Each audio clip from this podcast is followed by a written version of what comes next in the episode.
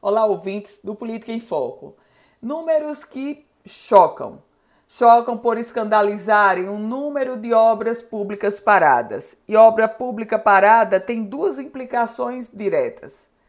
A primeira, claro, é uma obra que poderia estar sendo posta a serviço da população como benfeitoria.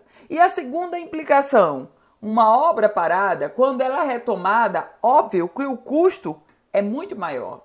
São dois prejuízos gigantes. E no caso aqui do Rio Grande do Norte, o Tribunal de Contas do Estado do Rio Grande do Norte identificou mais de um bilhão de reais em obras públicas paradas. E agora, a Corte de Contas cobra dos gestores públicos um plano para conclusão dessas obras, naturalmente. Olha só, o TCE, o Tribunal de Contas do Estado, definiu prazo de seis meses para que gestores estaduais e municipais enviem planos de ação sobre a retomada de obras paralisadas aqui no Rio Grande do Norte.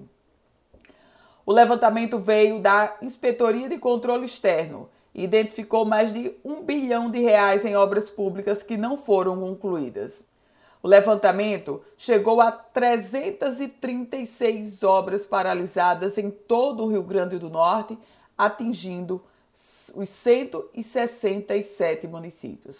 O valor orçado das obras, 1 bilhão e 9 milhões de reais, sendo que desse valor, 483 milhões de reais já foram desembolsados pelo poder público sem que as obras tenham sido concluídas e entregues naturalmente à população.